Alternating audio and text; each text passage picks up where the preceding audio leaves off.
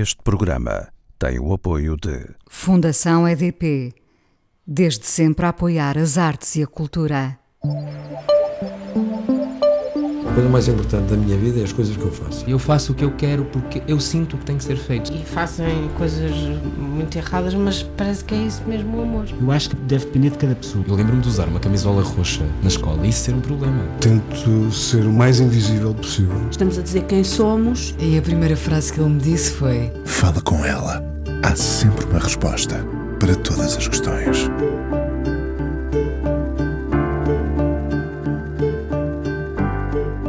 Foi há pouco mais de um ano, embora agora nos seja mais difícil quantificar o tempo, que numa manhã em Vila Praia de Âncora, caminhando até à praia, o homem que foi Prémio Pessoa, um dos patologistas mais influentes do mundo, foi decifrando planta a planta todas as que se abeiravam do passadiço, onde ele falava com a paixão e o desprendimento que o caracterizam. Parecendo antagónicas, estas características conferem-lhe, na verdade, um caráter único. Aquele homem que tratava a botânica por tu é o mesmo que pode saber também todos os nomes das pessoas da terra, os familiares, até dos males que padecem. E fala sem rodeios, não escolhe palavras bonitas para cercar a anatomia das coisas e dos factos.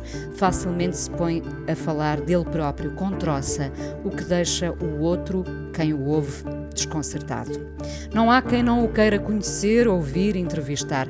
Não sei se alicerçou a arte de nos encantar ou se é precisamente o facto de não haver arquitetura na forma como se apresenta que nos seduz. Fez 73 anos, apanhou um susto de morte que o fez temer ainda mais uma ideia de fim. Aliás, sempre falou muito desse medo da morte que um dia se torna tangível. Agora estamos mergulhados nesta bolha que era previsível. Talvez não a esta escala, talvez não com a dimensão do medo a tornar o mundo inteiro refém do que não é visível.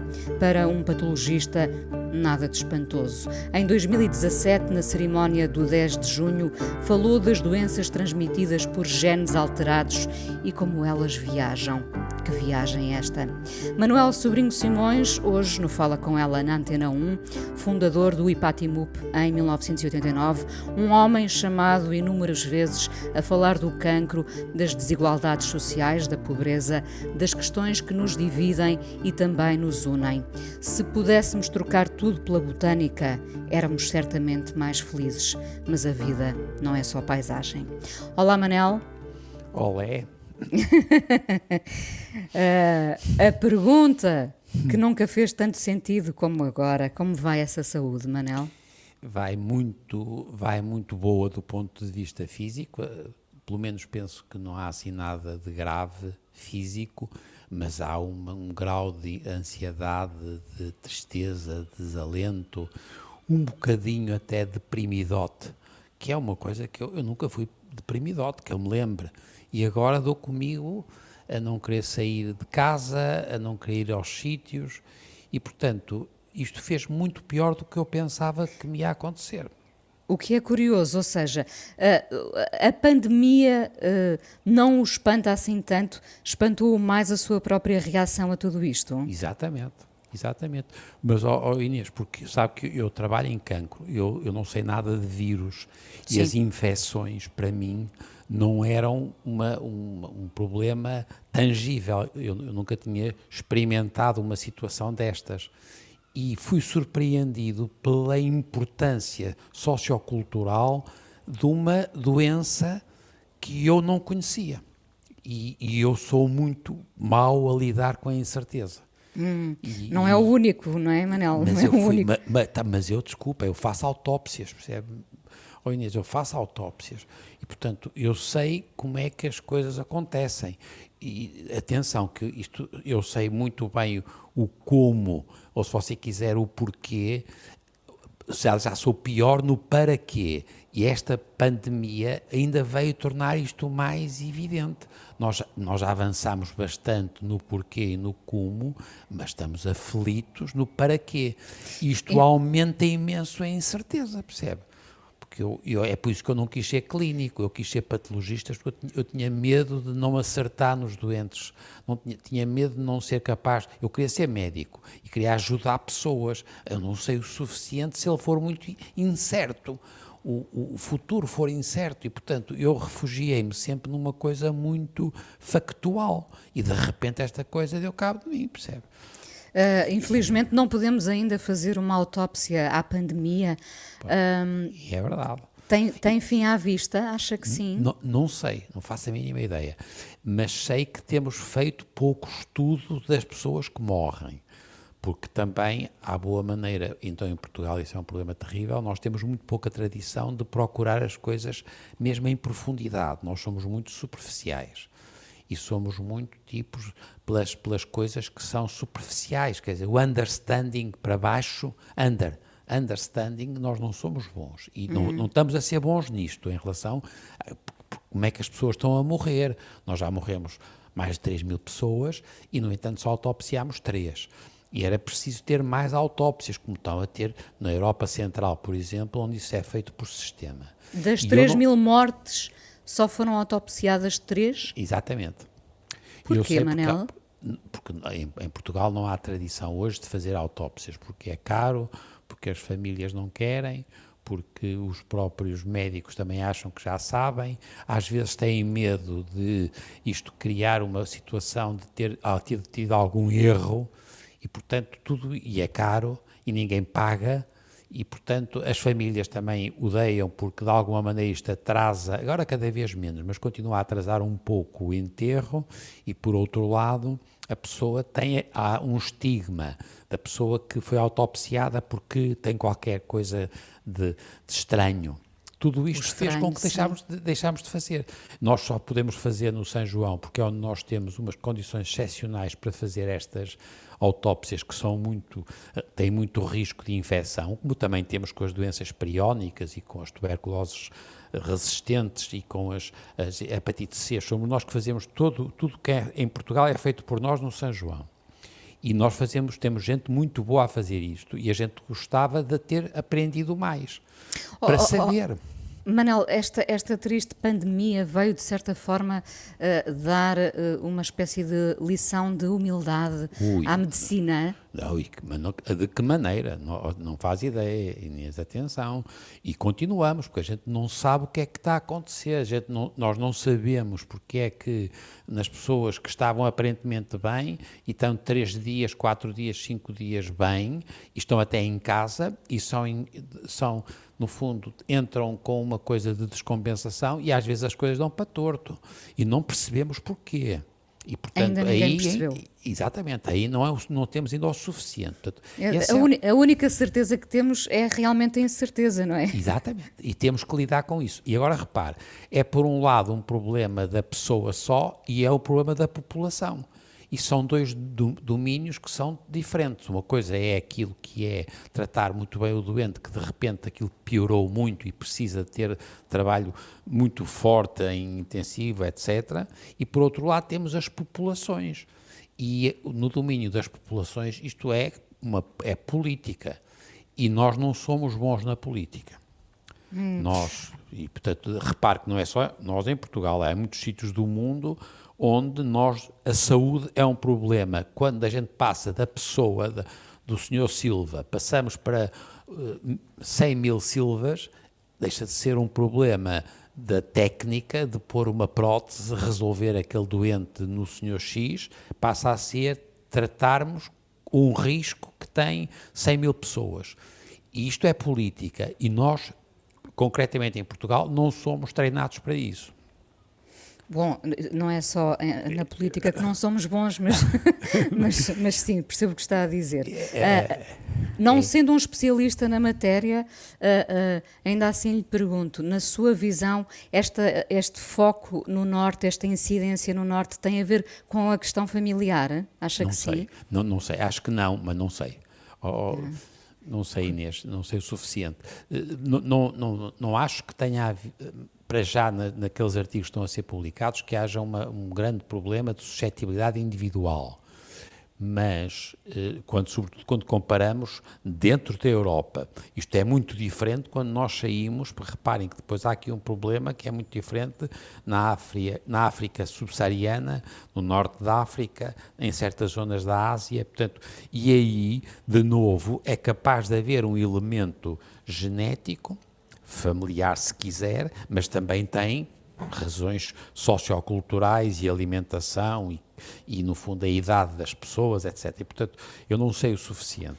E não acho que seja um problema genético, felizmente, porque se fosse um problema genético, isto então seria terrível, porque repare, a maior parte das doenças genéticas não estão a crescer, estão a diminuir, porque as coisas que são genéticas, em princípio, dão desvantagem e, portanto, as, as coisas que são herdadas, elas têm tendência para diminuir.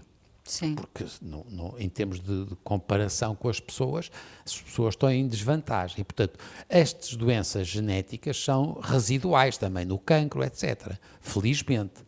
E, portanto, seria muito estranho que nós, por razões genéticas, tivéssemos agora uma infecção por uma, ainda por cima, uma partícula muito pequenina, que nos tivesse a atingir mais por razões genéticas. Mas dito isto, é verdade que em algumas pessoas em que as coisas dão para torto, quando elas estão infectadas e estão aparentemente bem e de repente a situação piora e às vezes de forma quase que inesperada para os médicos, se calhar nessa resposta pior das pessoas pode ter uma base que é o resultado da interação entre a genética e, neste caso, o ambiente. O ambiente que são as células e são o vírus e são as inflamações associadas, etc. A medicina Portanto, continua a apaixoná-lo, Manel? Claro, muito. De uma maneira Muito. não fazia, cada vez mais. cada vez mais? Claro, não, não, isso. E esta coisa da pandemia também me ajudou imenso a pensar, porque se reparar, nós tivemos um outro modelo de doença e, e é, é, um, é um, para nós, ainda por cima, que somos curiosos, porque eh, eu quis sempre ser professor e, portanto, eu gosto sempre de arranjar uma explicação que ajuda os alunos a irem mais longe. E é muito interessante, porque senão a gente está a repetir aquilo que já vem nas sebentas. E nesse Agora, aspecto também se sente uma estamos espécie a construir, claro, percebe? E com piada, porque apesar de tudo, a gente agora, por exemplo, estamos agora a fazer, eu que estudo tiroide, eu sei que as pessoas que têm esta doença têm muitas vezes hipotiroidismo. Sim. E nós não temos autópsias cá e, portanto, o que é que a gente fez? Pedi, fizemos um, um, uma espécie de consórcio com a, a, a Universidade do Estado de São Paulo, que fazem muitas autópsias, e nós passamos, e que não são abertos os cadáveres, portanto, são feitas por biópsia é, portanto, tiram bocadinhos com agulhas e eu passei a poder estudar as tiroides das pessoas que morreram com, com, a, com a infecção em São Paulo e nós estamos a poder estudá-las e, e, eu estou a fazer uma coisa que para mim é um desafio extraordinário, que é, é uma nova situação. É? Todos os dias vai pesquisar, vai à procura de respostas, vai ler um estudo. Sim, sempre. Sempre? Sempre, sempre, sempre porque isso, repare, eh, agora também eh, devo dizer que é uma coisa muito triste, mas, oh, oh, Inês, eu, eu tenho uma atividade de rotina que baixou imenso. Eu, eu tinha muitos casos de consulta para diagnóstico. Para, para lhe dar uma ideia, Inês, este mês, por exemplo, eu tive dois casos de fora. Até, eu estamos no dia 17 e tive para aí no dia 14 um caso da Irlanda e eh, no dia 17, ontem um caso da Turquia. Eu costumava ter 250, portanto dá 20, 20 uh, por mês. E este mês, se calhar, vou ter 3 ou 4. O que é que isto quer dizer? Quer dizer que eu passei a ter mais tempo para estudar. E o que, ah, pois, eu ia lhe perguntar o que é que faz nessa nova eh, rotina. Não, Estuda sobre tudo? Claro, agora há as coisas que podem uh, ajudar a perceber, não é? Porque a gente tem que arranjar uma explicação para esta coisa, por exemplo, porque é que os doentes ficam hipotireoideus. E isto pode ser um modelo que é, não tem nada a ver com o cancro já, mas tem a ver com uma função diminuída pela inflamação. Nós, eh, nós, nós fomos sempre a favor da ideia de perceber que nós somos, antes de mais nada, seres que desenvolvemos ao longo de milhões de anos a inflamação. Porque a inflamação é o que nos liga entre nós, nós com os outros, Agora, outros, não é só os seres vivos, é os, os, não é só os seres humanos, é todos os seres vivos, é a nossa relação com as bactérias, com a, os, os fungos, os vírus, etc. E, portanto, e nós sabíamos que a maior parte das pessoas tinha deixado de ter grandes doenças infecciosas porque a gente tratava com antibióticos. Uhum. Nós já andamos muito interessados porque passámos a ter as doenças pelas, pelas pessoas que foram já tratadas com muitos antibióticos e passaram a ter resistência. Resistências, infecções por, que são difíceis de tratar porque já tiveram muitos antibióticos. Já há ali muitas camadas, no fundo, não é? Muitas. E também na alimentação, porque a gente sabe que muita da, da alimentação é feita com animais, por exemplo, produtores de, de carne, que são utilizados na sua produção também antibióticos. Portanto, nós passamos a ter um mundo que é um mundo em que nós modificamos as condições habituais, mas eram só bactérias, digamos assim. E nós, agora já estava, nós já estávamos reféns dos antibióticos, agora estamos reféns do medo, do vírus, não é? Do, vírus. do, do medo do vírus, claro, claro porque o antibiótico não chega. É, a metáfora caso, é essa, é, é, é, uma metáfora muito boa, porque é. E somos, uh, ficamos muito fragilizados. Neste momento, como é que equilibra o seu pessimismo, Manel? Ah, não, fazendo. Não é fazendo com muito cuidado, mas continuando a fazer. Mas isso é porque eu não conseguia deixar de fazer, não é? Portanto, eu mantive a minha atividade toda. De manhã vou para o São João e à tarde vou para o Ipatimu. Todos os dias estiver cá e tenho ido cada vez menos para fora. E a minha, tenho sempre, a gente tem todos muito cuidado. Temos, continuamos a fazer reuniões com os nossos internos Continuamos Fez viagens neste tempo? Muito poucas. E só a Lisboa. Eu desde fui em fevereiro da última vez à Inglaterra e, e, depois nunca mais voltei ao estrangeiro. Depois fui meia dúzia de vezes a, a Lisboa e, e, de resto sempre um bocado uh, chateado. Confesso. Hum, percebo, percebo. É... Vamos à primeira canção, já continuamos a hum. conversa. Uh, tinha que haver aqui um brel, não é? Hum, tinha. Uh, vamos ouvir uh, Lévia Jacques Brel.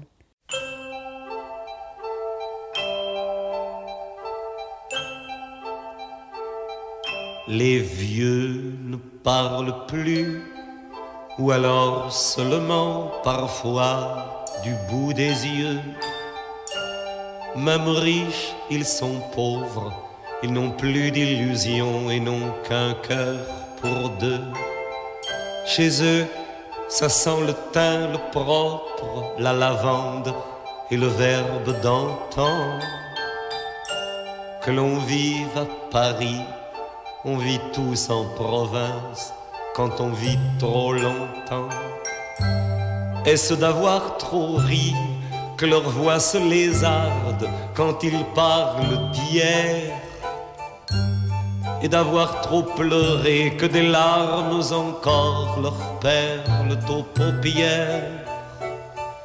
Et s'ils tremblent un peu, est-ce de voir vieillir la pendule d'argent qui ronronne au salon, qui dit oui, qui dit non, qui dit je vous attends.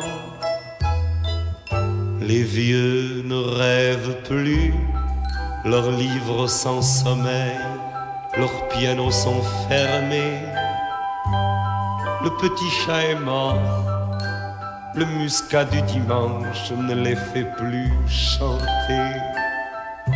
Les vieux ne bougent plus, leurs gestes ont trop de rides, leur monde est trop petit. Du lit à la fenêtre, puis du lit au fauteuil et puis du lit Fala com ela na Antena 1, hoje à conversa com o professor Manuel Sobrinho Simões. Uh, Manel, e de repente, no meio de tudo isto, quase nos esquecemos do cancro uh, e das doenças que continuam a matar muito. Uh, já estivemos mais longe de perceber o cancro? Muito mais.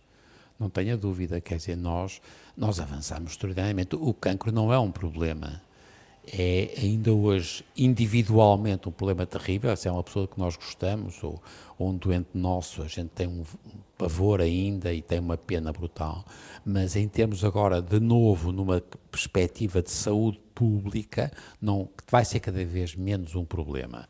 Vai ser O, pelo contrário, portanto, nós vamos ter vamos cada vez morrer menos vezes morreremos por cancro. Estamos a morrer é notável a, a, melhoria de muitos cancros. Qual é o problema? É que nós não morremos e estamos a ficar muito velhinhos, nós passamos a ter pequenos cancros da, das pessoas de idade.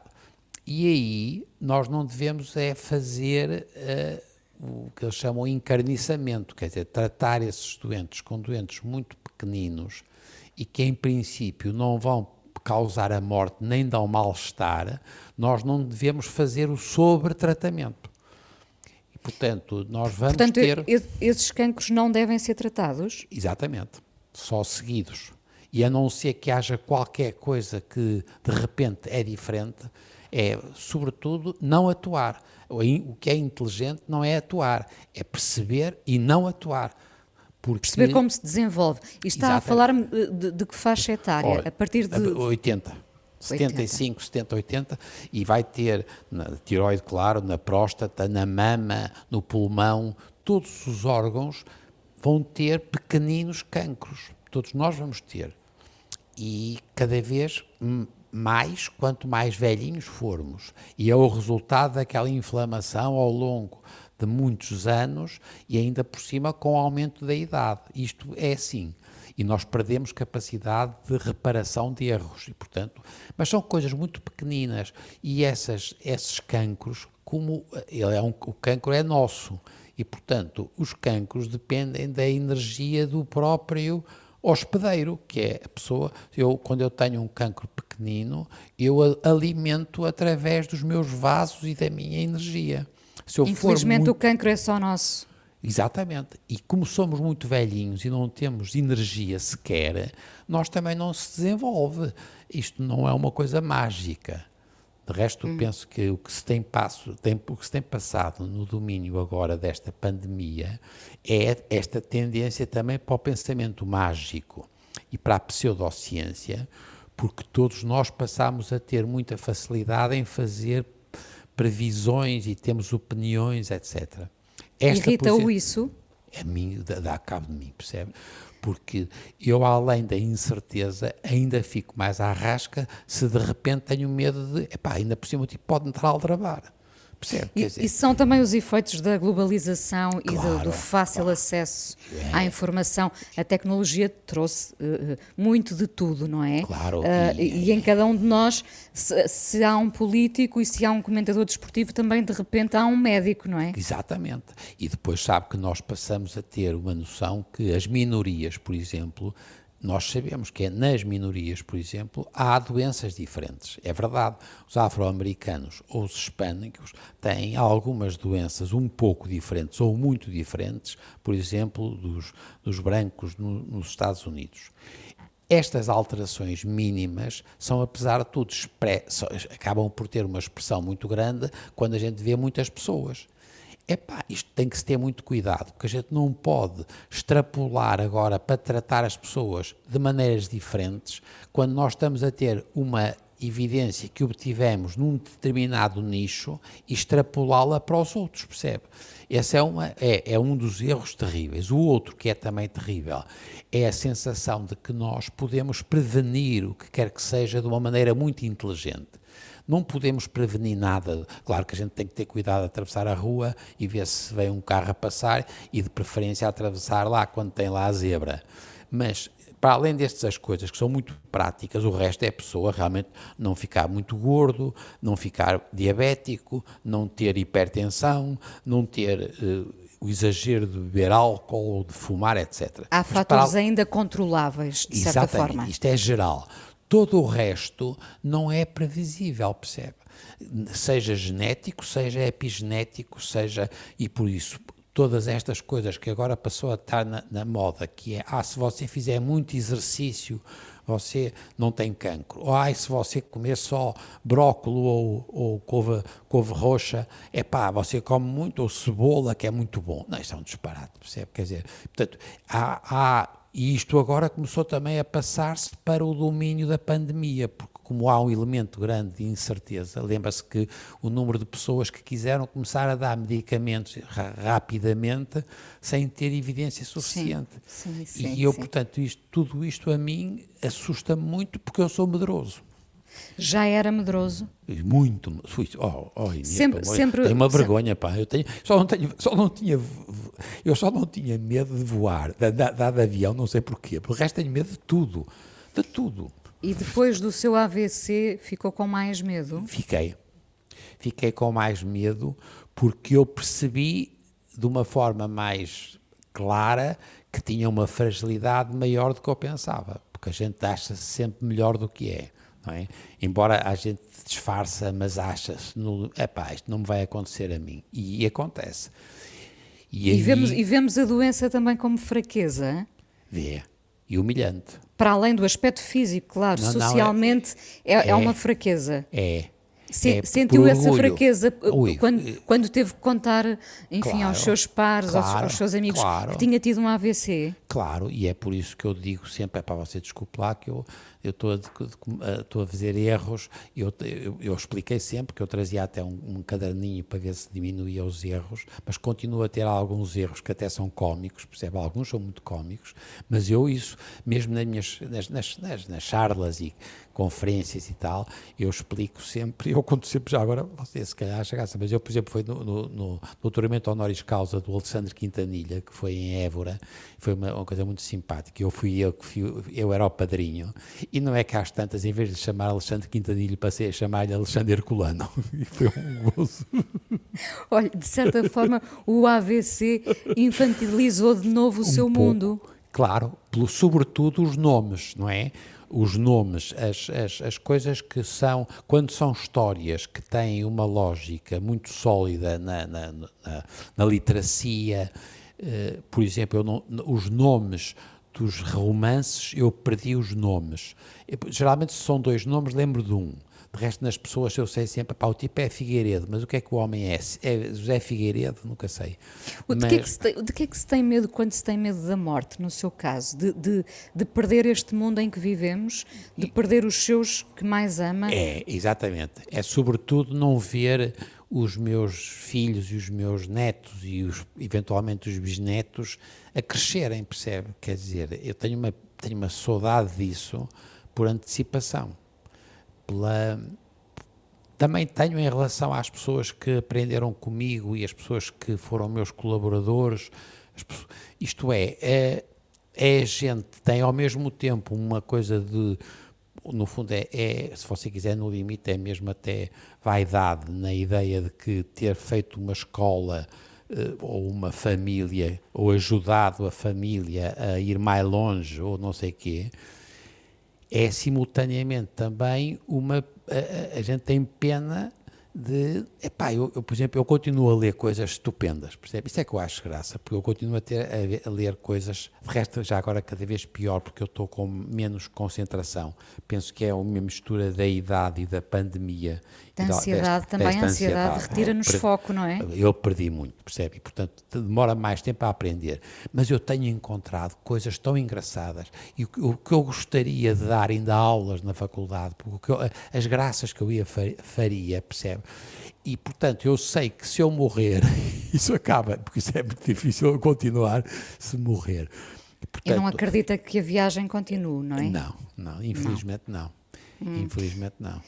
Manel, o AVC foi há três anos? Foi. Hum, Foi há três anos. Foi, Ah, não, foi há dois, foi em 18. Dois. Há, há, há, há 17 tive uma ruptura do aneurisma que também ia indo quase, mas pronto. Também me lembro, também Uhum. me lembro.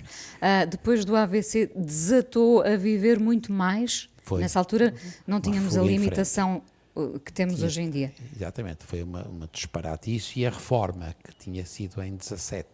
E, portanto, eu juntei as duas coisas e é uma coisa, é uma manifestação de orgulho, mas eu, eu passei a fazer muito mais do que fazia.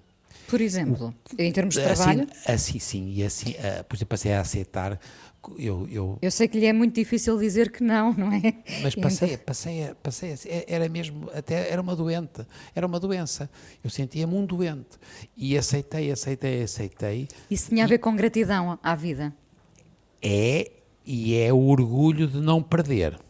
Ah, é? também. É ok, medo. recuperar da tal fraqueza, de certa claro. forma. É, é, não é, talvez é mesmo isso. É, e é o medo da perda das capacidades, não é?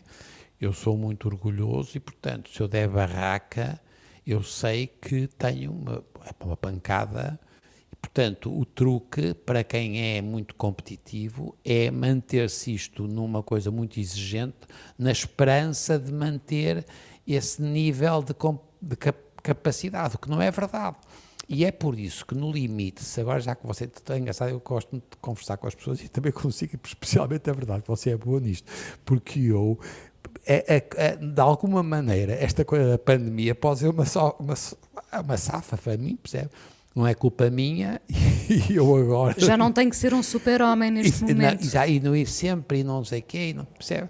Quem sabe? Quer dizer, se, se você quisesse agora uh, levar uma coisa muito interpretativa, é, ah pá, quem sabe este tipo tem uma sorte, porque ele agora tem uma justificação, tem uma desculpa. temos todos, temos todos nesta altura, não é? Sim, pá, Descobrimos que afinal não éramos mesmo super-heróis. Oh, Manel, Manel, o Manel descende de uma família de médicos, é. uh, a sua mulher também é médica. É. Uh, o Manel tem três filhos, vários netos. Uh, e, e dois, de, dois dos, dos, filhos são médicos? São médicos, sim. Um, não há possibilidade de aparecer um músico nessa família? músico, não sei. Mas, por exemplo, bailarina já temos. Nas netas. Nas netas temos. E temos. Há um que pode vir a dar, por exemplo, um tipo bom nas coisas corais. Não sei. Sim. Uh, é, é, engraçado. Gostaria porque... de ter um artista na família? Eu gostava de ter tipos que fossem felizes naquilo que que gostam e que fazem. Que gostam, não é? Porque agora está a dizer uma coisa que agora até fiquei triste comigo próprio, porque se eu tiver que pensar no que mais me chateia com esta, esta pandemia, ter-me obrigado a pensar e alguma sensação de que a, muda, a, a vida vai mudar, é natural que haja para os, os, meus netos haja menos hipótese de ter trabalhos muito recompensadores ou pelo menos recompensadores. Portanto, é natural que a gente diminua muito a capacidade de encontrar nichos. Eh, há os profissionais, claro, mas são, não são muitos, e depois que é que, eh, vai haver empresas novas, de certeza, mas são no, estas novas empresas não vão ser nunca, nunca vão empregar muita gente, porque são nichos, são tipos muito bons empreendedores. Haverá novas formas de viver, já, já, está, já estão a ah, acontecer, não é? Claro, é verdade. Uh, isso não nos vai retirar a criatividade. Era bem, não, isso é pelo contrário. Isso eu, no limite, estava-lhe a seguir esse seu raciocínio, porque é verdade. Portanto, eu, eu sei que vai haver uma dificuldade muito grande na Europa e com a nossa capacidade de recrutar migrantes que podem ainda ajudar do ponto de vista das coisas muito básicas, nós não teremos muitas hipóteses, por exemplo, para ter pessoas em fábricas, fábricas no sentido clássico, e portanto vamos ter pessoas a fazer uh, muitas tarefas de serviços e os cuidadores, etc. Mas é, há aí uma área muito para mim muito interessante, que é a possibilidade da cultura e da criação e dos artistas terem uma, um nicho que também pode ser recompensador do ponto de vista do bem-estar e da felicidade. Portanto, eu não tenho nada com isso. Portanto, era eu, eu, por exemplo, a minha, a minha neta que gosta muito de, de ser bailarina, eu acho imensa graça à miúda, quer dizer, e, e, as, e, as, minhas netas, todas elas têm. Há duas que desenham muitíssimo bem. Eu não sei se, se é o suficiente para depois serem uh, capazes de ter uma vida assim. Mas é natural. Mas é uma possibilidade. É uma é, possibilidade. É. A, a, escola, a escola depois da família é o pilar essencial nas nossas é, vidas. Não tenho dúvida nenhuma. E não é, acha que, que a importância da escola continua a ser menosprezada? É indiscutível é, penso que é o que nós pioramos mais. É engraçado, nós, nós tínhamos na, na escola, nós tínhamos um elemento de uh, diminuir as assimetrias, que é para mim o grande problema da nossa, você, a Inês já disse, nós temos um problema em Portugal de pobreza, que, que, infelizmente vai piorar agora com a pandemia, mas temos também um problema de uma assimetria que é galopante. E as assimetrias é muito difícil resolver assimetrias com truques com os governos ou com subsídios, não é? A forma de resolver o problema das assimetrias é, antes de mais nada, com a educação e o trabalho. E, portanto, a escola, se eu tiver que identificar a coisa que é mais importante para resolver uma sociedade, é a escola. Também e, portanto, nós, não tenho, é que não tenho dúvida, não tenho dúvida. E, portanto, educação, educação, educação, e o exemplo pelo trabalho, pelo trabalho, pelo trabalho. E nós, infelizmente, nós não temos valorizado o suficiente e não temos, deixámos de valorizar também os professores das escolas. Que é os um professores trabalho... são, no geral, muito maltratados. Exatamente, e é péssimo, porque os professores são fora de série. Quando são bons, é uma coisa do outro mundo. Percebe? Simplesmente mudam a vida das pessoas. Claro, pelo amor de Deus. Um professor dizer, com paixão pelo que leciona muda a vida de muita gente. Não, é impressionante, impressionante, é engraçado. Eu tenho pena, por exemplo, de nunca ter sido professor da escola primária, porque eu, por exemplo, na faculdade eu gostava sempre de dar aulas no primeiro ano, ao menos para ver se os tipos ainda não estavam de tal maneira marcados pelaquela coisa da o formatado, o tipo formatado. Ainda era, ainda era possível moldar, não é? Era, quanto mais cedo melhor, percebe? E portanto estou de acordo que se nós pensarmos, pensarmos no futuro, se eu tiver uma coisa que nós temos outro problema que é a segurança social, como é evidente porque a segurança social cada vez mais vai ser mais importante em articulação com a saúde, porque cada vez mais a gente vai ter pessoas de muita idade que não têm doenças muito graves e, e, e não são necessariamente problemas de saúde hospitalar, eh, no sentido mais verdadeiro, e são coisas de natureza da segurança social e qualidade e bem-estar e tal. Mas para além disso, a outra é a educação. E a educação é, faz a diferença. O, o, já agora, o que lhe parece ter sido fundamental na forma como foi educado e como educou os seus? Não, foi sempre muito a perguntar, percebe?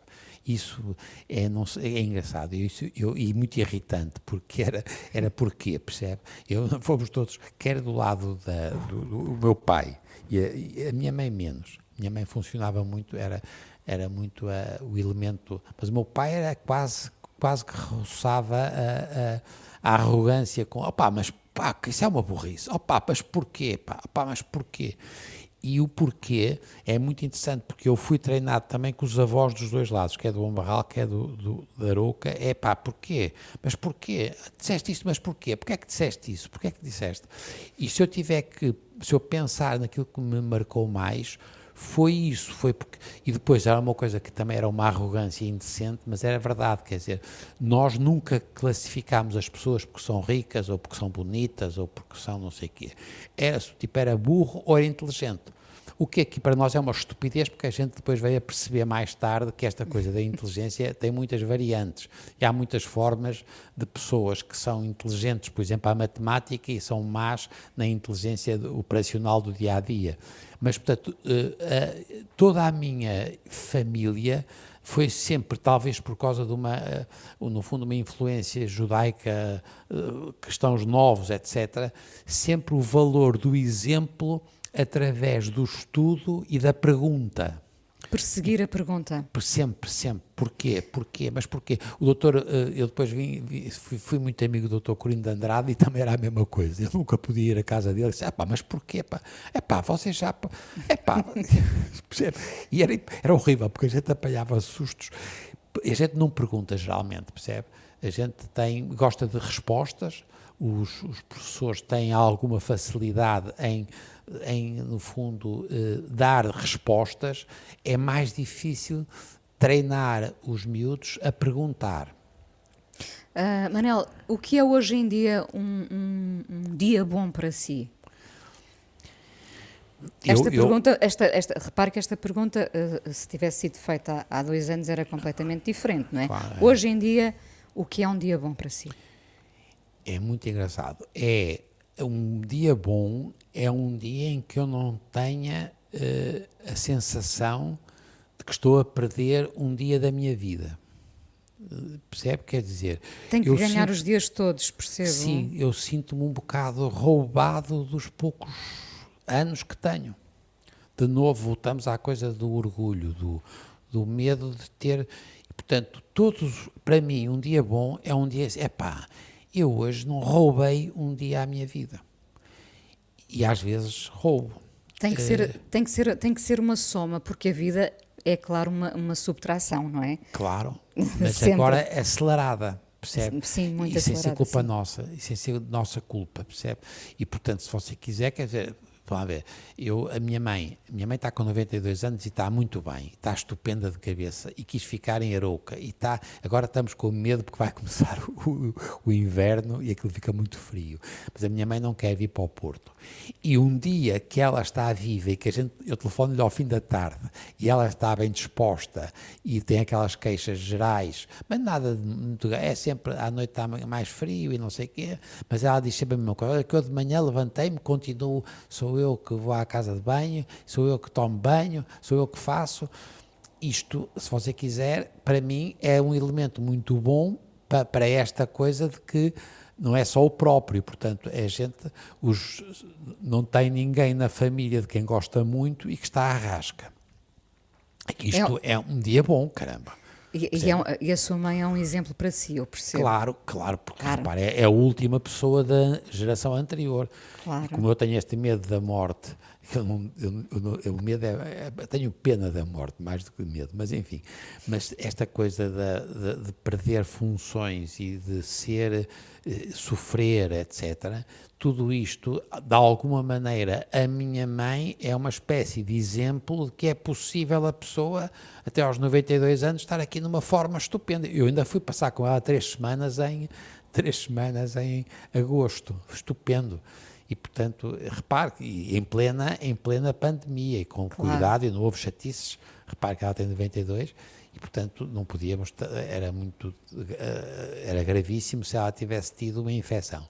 E, mas foram, e os meus, os meus netos foram também, com muito cuidado. Isto é um dia grande, mas oh, oh, oh, é sempre, é preciso, a gente adaptou-se a uma vida que é uma vida limitada. Estreitamos muito os dias. Estreitamos, isso é, boa, é uma boa, estreitamos, percebe? Manel, vamos ouvir uh, Serres Reggiani, um dos uhum. seus de sempre. Uh, obrigada por ter vindo ao Fala com ela na Antena 1, mas ainda vamos conversar mais um bocadinho uhum. no podcast. Até já. Até já. Pour avoir si souvent dormi avec ma solitude, je m'en suis fait presque une amie, une douce habitude Elle ne me quitte pas d'un pas, fidèle comme une ombre. Elle m'a suivi ça et là, aux quatre coins du monde. Non, non, je ne suis jamais seul avec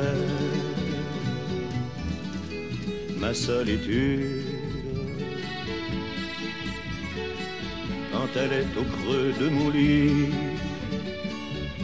Elle prend toute la place et nous passons de longues nuits, tous les deux face à face. Je ne sais vraiment pas jusqu'où ira cette complice. Faudra-t-il que j'y prenne goût que je réagisse. Non, non, non, je ne suis jamais seul avec ma solitude. O professor Sobrinho Simões hoje no Fala Com Ela. Manel, o Norte continua a ser sacrificado em detrimento de, de, de Lisboa, sobretudo? o, o, norte. Ou não, ou, ou, não tem esta visão assim tão a preto e branco? Não, não tenho. E, e vamos lá ver, o problema é mais Lisboa versus o Porto. Eu não poria o problema uh, o sul com o norte. Uh, o norte é muito especial e tem características excepcionais. Eu até, se eu tiver que identificar uma coisa que é mais, nesta altura, mais fragilizada, é mesmo o, uh, o Porto, e quando eu digo Porto, estou a pensar Porto, Gaia, Matosinhos, é, portanto, a região metropolitana do Porto. Porto sim. E aí, por razões que têm a ver com alguma evolução, a, a globalização foi uma coisa que, mas também está também a apanhar Lisboa e vai apanhar, está, nós no Porto perdemos alguma, algum protagonismo.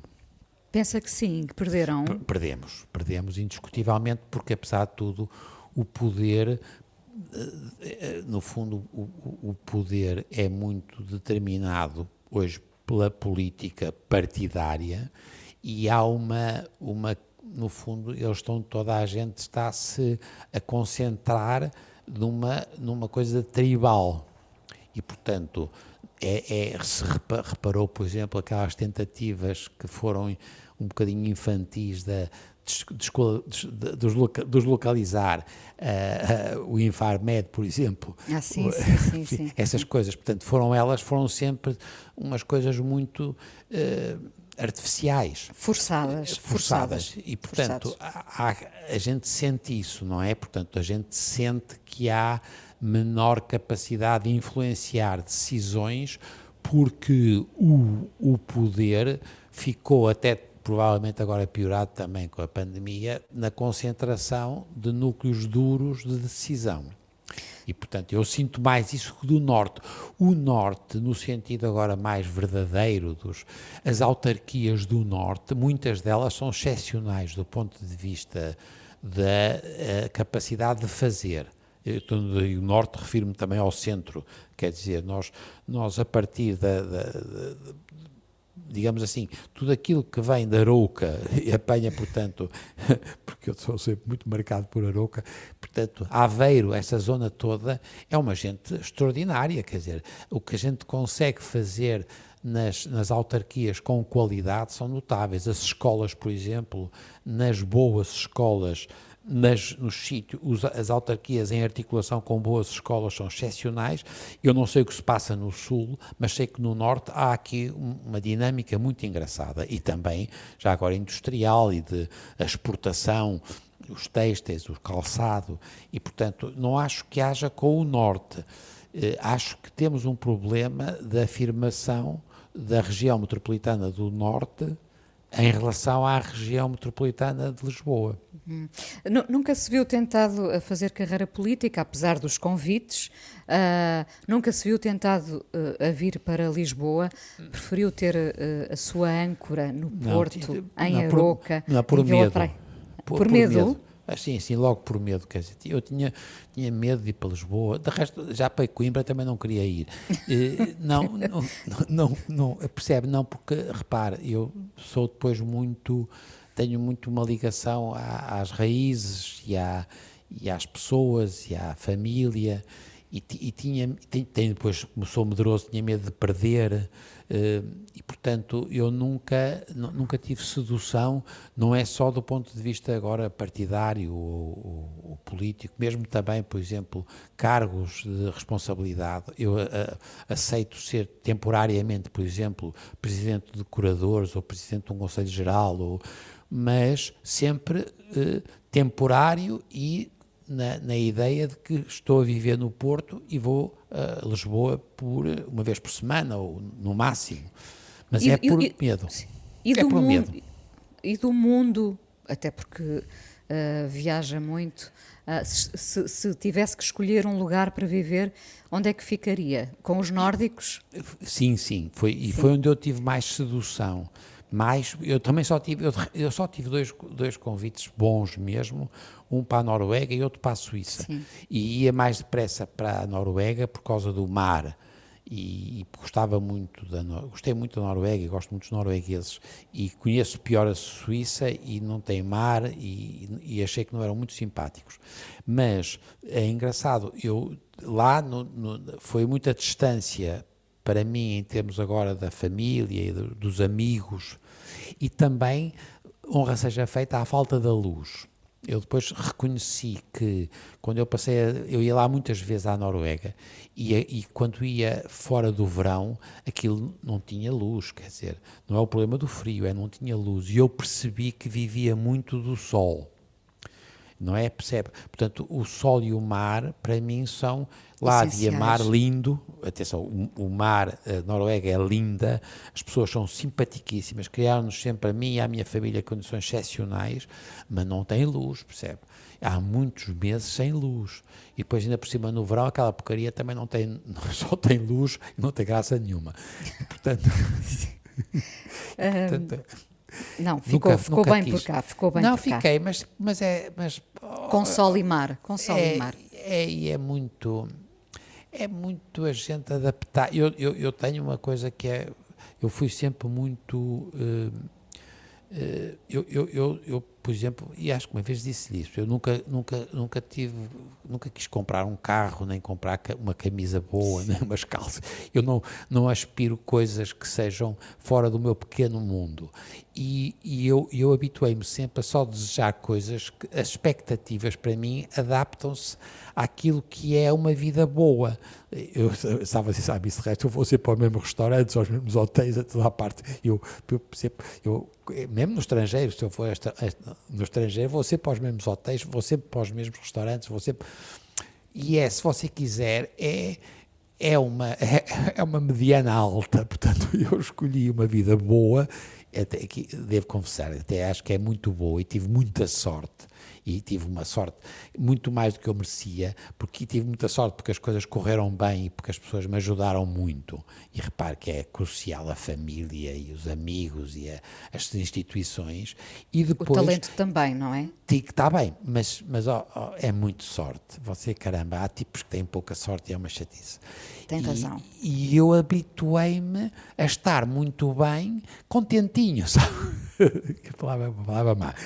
O gajo está contentinho. E já agora, é isto que a, a, a pandemia tirou-me, percebe? Epá, ele agora não está contentinho. Está sobressaltado. Está, está sobressaltado. Não, é desalentado. Hum.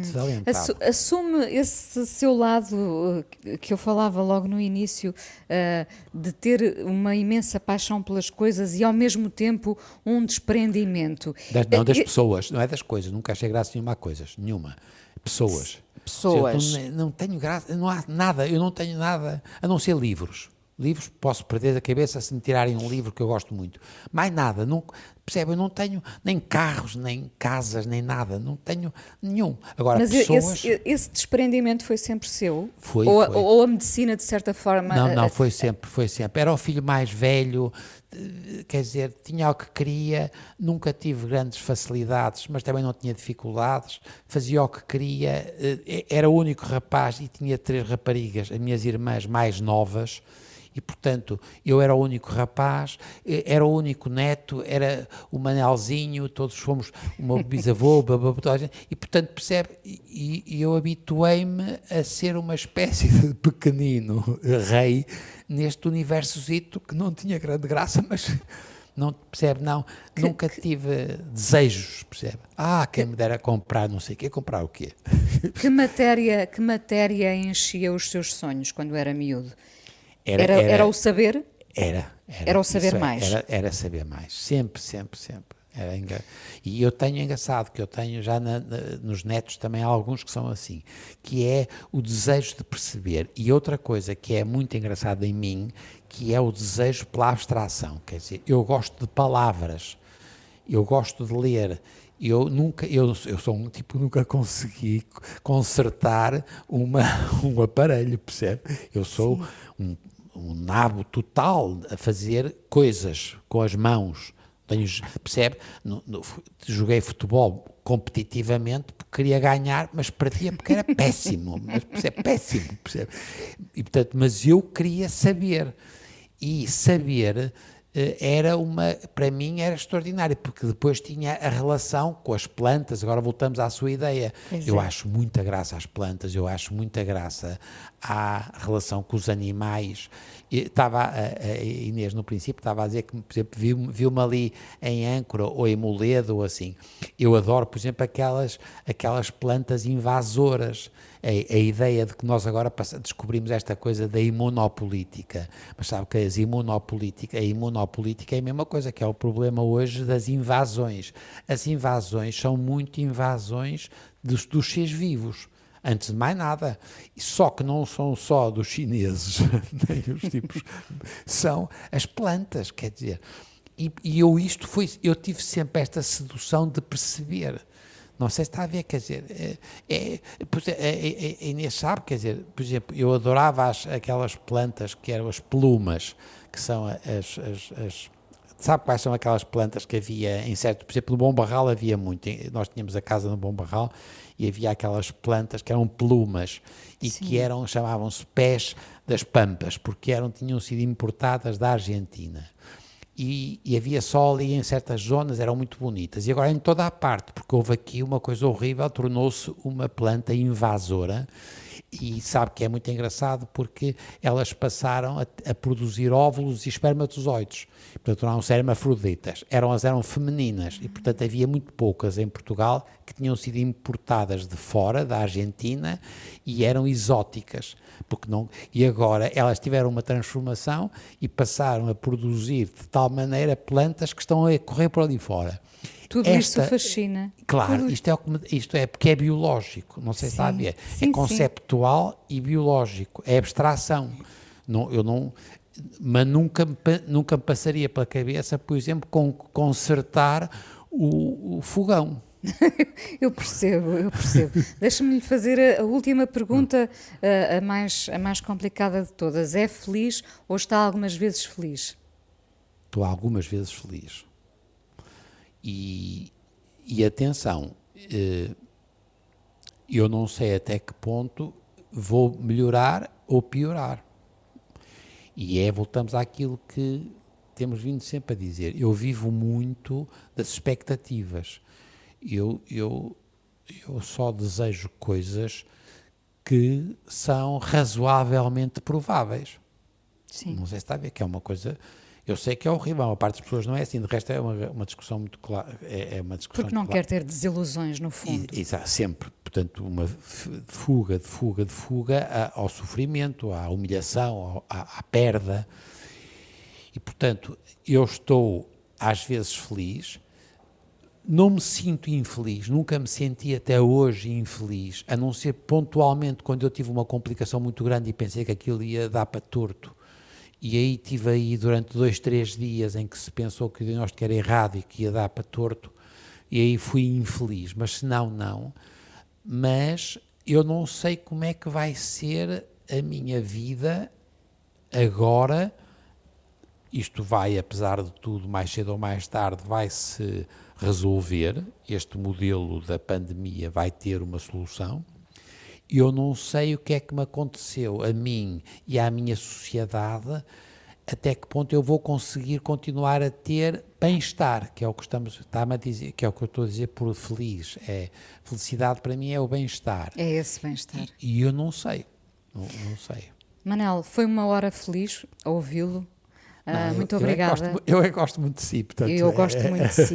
Temos que trocar aqui galhardetes. Obrigada por ter vindo ao Fala com ela. A coisa mais importante da minha vida é as coisas que eu faço. Eu faço o que eu quero porque eu sinto que tem que ser feito. E fazem coisas muito erradas, mas parece que é isso mesmo o amor. Eu acho que deve depender de cada pessoa. Eu lembro-me de usar uma camisola roxa na escola e isso ser um problema. Tento ser o mais invisível possível. Estamos a dizer quem somos. E a primeira frase que ele me disse foi: Fala com ela. Há sempre uma resposta para todas as questões. Este programa teve o apoio de Fundação EDP. Desde sempre a apoiar as artes e a cultura.